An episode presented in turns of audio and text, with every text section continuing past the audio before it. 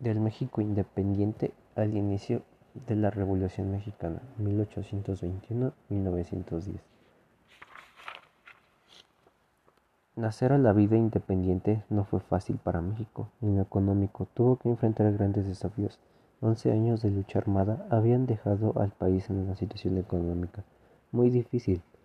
Buena parte de los caminos estaban destruidos, la actividad minera se había paralizado y los campos de cultivo estaban abandonados. Por otro lado, los españoles peninsulares se habían llevado una cantidad considerable de los recursos monetarios y no era fácil establecer un sistema eficaz de cobro de impuestos. Esas fueron las causas de los primeros gobiernos independientes, enfrentar la bancarrota ya que carecían de recursos económicos para hacer frentes a la reconstrucción, a la reactivación de las actividades productivas, al pago de la deuda heredaria de la etapa colonial y el mantenimiento de la burocracia y del ejército. La única salida inmediata para remediar la difícil situación económica era solicitar préstamos a bancarios extranjeros, dando inicio a un proceso de endeudamiento que sería consecuencias como la intervención francesa de 1862 en lo político.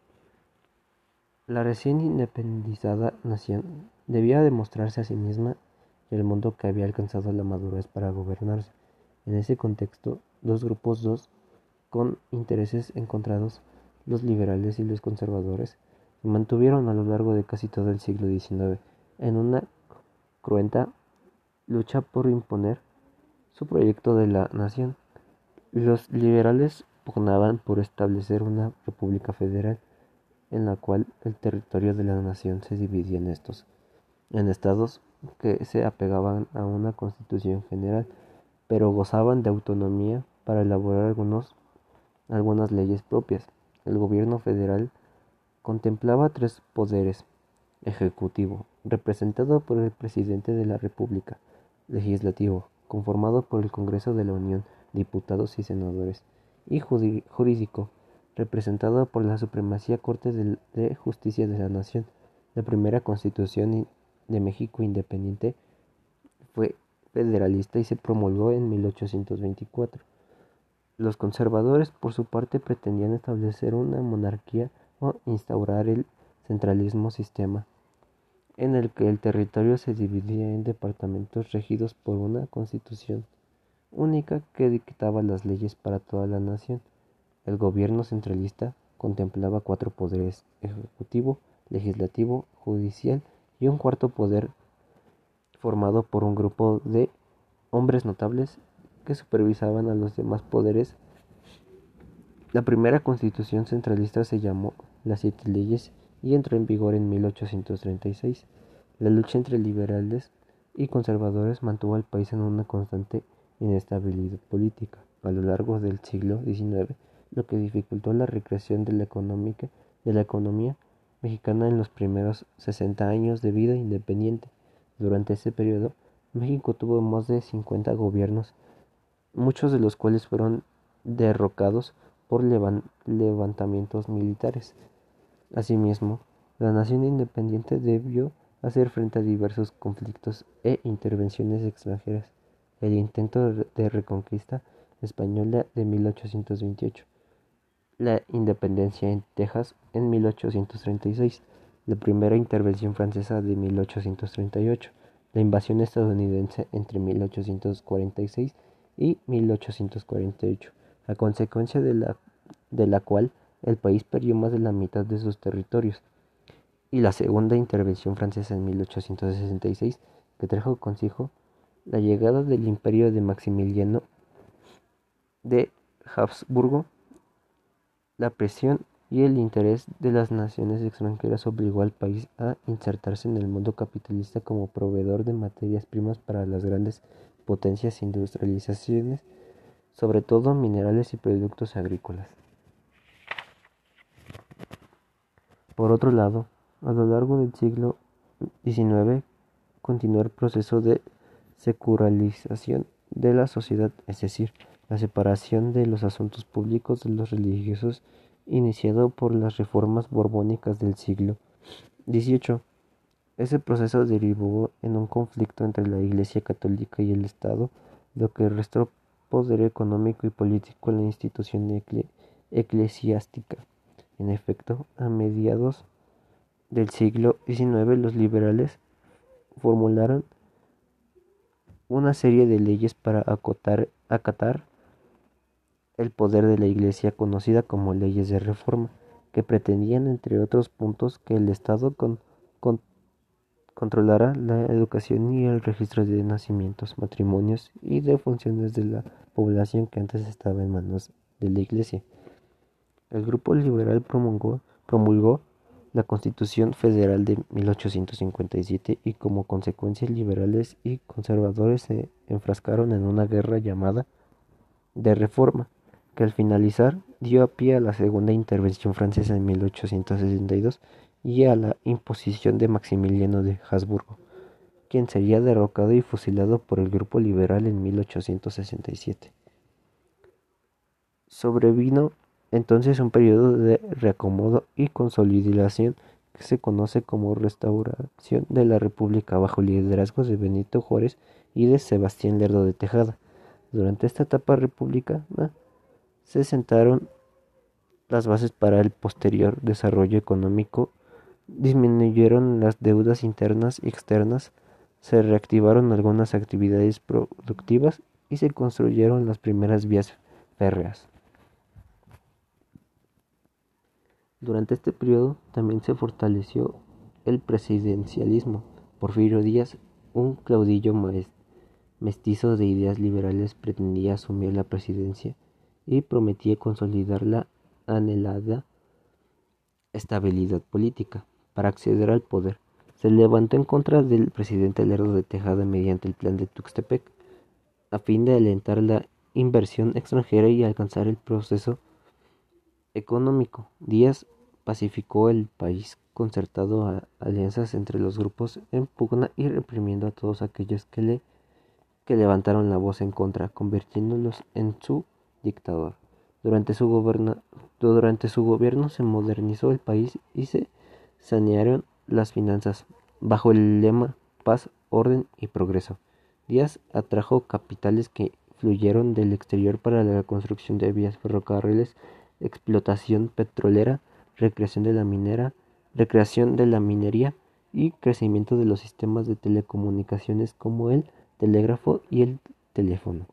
Así, México se incorporó de manera más activa al desarrollo capitalista internacional como un país dependiente. El capital nacional, por su parte, se, se invirtió ante todos los grandes haciendas agrícolas y ganaderas sin embargo, la prosperidad solo favoreció a pequeños grupos privilegiados y agudizó la enorme desigualdad económica y social que existía desde la época colonial. La mayoría de la población permaneció ajena al progreso y continuó viviendo en la pobreza y el atraso. Porfirio Díaz se mantuvo en la presidencia durante más de 30 años, ejerciendo un control absoluto del poder. En la primera década del siglo XX salieron a flote los desequilibrios de su régimen, originados por la enorme desigualdad por el malestar que provocaban los privilegios de que, de que gozaba la élite porfirista y por la inconformidad de los sectores medios urbanos y rurales, que estaban excluidos de las decisiones políticas. En el propio régimen porfirista se fueron, se fueron gestando las contradicciones que lo llevaron a, fin por la vía de un movimiento armado, la Revolución Mexicana de 1910. La crisis económica después de la guerra. Afirmarse el acta de independencia de México en 1821, la nueva nación estaba en bancarrota. Los once años de guerra habían afectado a las, las actividades productivas como la agricultura, la la ganadería, la minería y la incipiente industria. Los caminos habían quedado en pésimas condiciones, lo que entorpecía el comercio interno. Asimismo, el comercio externo con otras naciones era difícil para el fuerte de San Juan de Ulúa. En Veracruz estaba ocupado por españoles peninsulares que obstaculizaban. Además, la guerra había dejado un gran saldo en pérdidas humanas. con lo que la fuerza de, trabajo se había reducido y, para colmo, no había, no había dinero circulante, pues muchos españoles acaudalados abandonaron el territorio llevándose sus fortunas. Las finanzas públicas estaban arruinadas, pues el cobro de impuestos, uno de los pocos medios que tenía la joven nación para conseguir recursos, era muy deficiente, debido a la desorganización política y administrativa del Estado. Por ello, se tuvo que recurrir tanto a préstamos internos de particulares acaudalados y de la Iglesia, como a préstamos externos que se utilizaron en su mayoría para defender la soberanía de la nación de los intentos de reconquista por parte de, los, de España. Como verás más adelante, de esta manera México comenzó a acumular una enorme deuda. Aunado a ello, la mayor parte de la población se, encontraba diseminada en pequeños poblados y ranchos cuya economía tenía características de autoconsumo, es decir, en las regiones se producían los alimentos y productos básicos que requería su población. De esta forma, alcanzar la independencia no significó la restauración inmediata del orden. Por el contrario, en el país reinaba la inseguridad y la inestabilidad. Desigualdad social y distribución de la población. La estructura social de los primeros, la estructura social de las primeras décadas del México independiente permanecía muy similar a la que prevaleció durante la época virreinal, es decir, se caracterizaba por una enorme desigualdad social.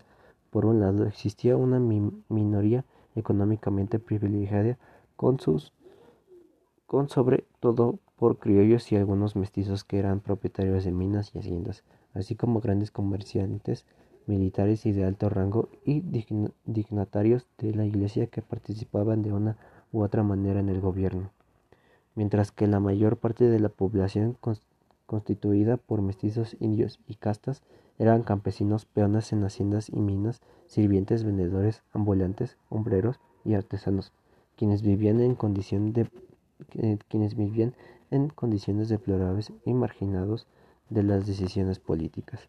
Se calcula que la población de México al nacer a la vida independiente era de casi seis y medio millones de habitantes, constituida por un millón de criollos, treinta mil españoles, casi tres y medio millones de indígenas y dos millones de personas que conformaban las castas incluyendo a los negros.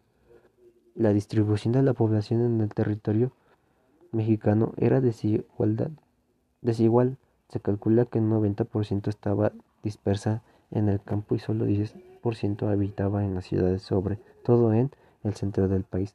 Las ciudades más pobladas eran la Ciudad de México, Puebla, Guanajuato, Guadalajara, Guadalajara y Querétaro. Otra parte considerable de la población se encontraba en el sur región importante de comunidades indígenas que desde el virreinato habían permanecido más o menos aisladas en el norte. En cambio, estaban prácticamente deshabilitados por lo que muchos familiares buscaron colonizar aquellas alejadas regiones.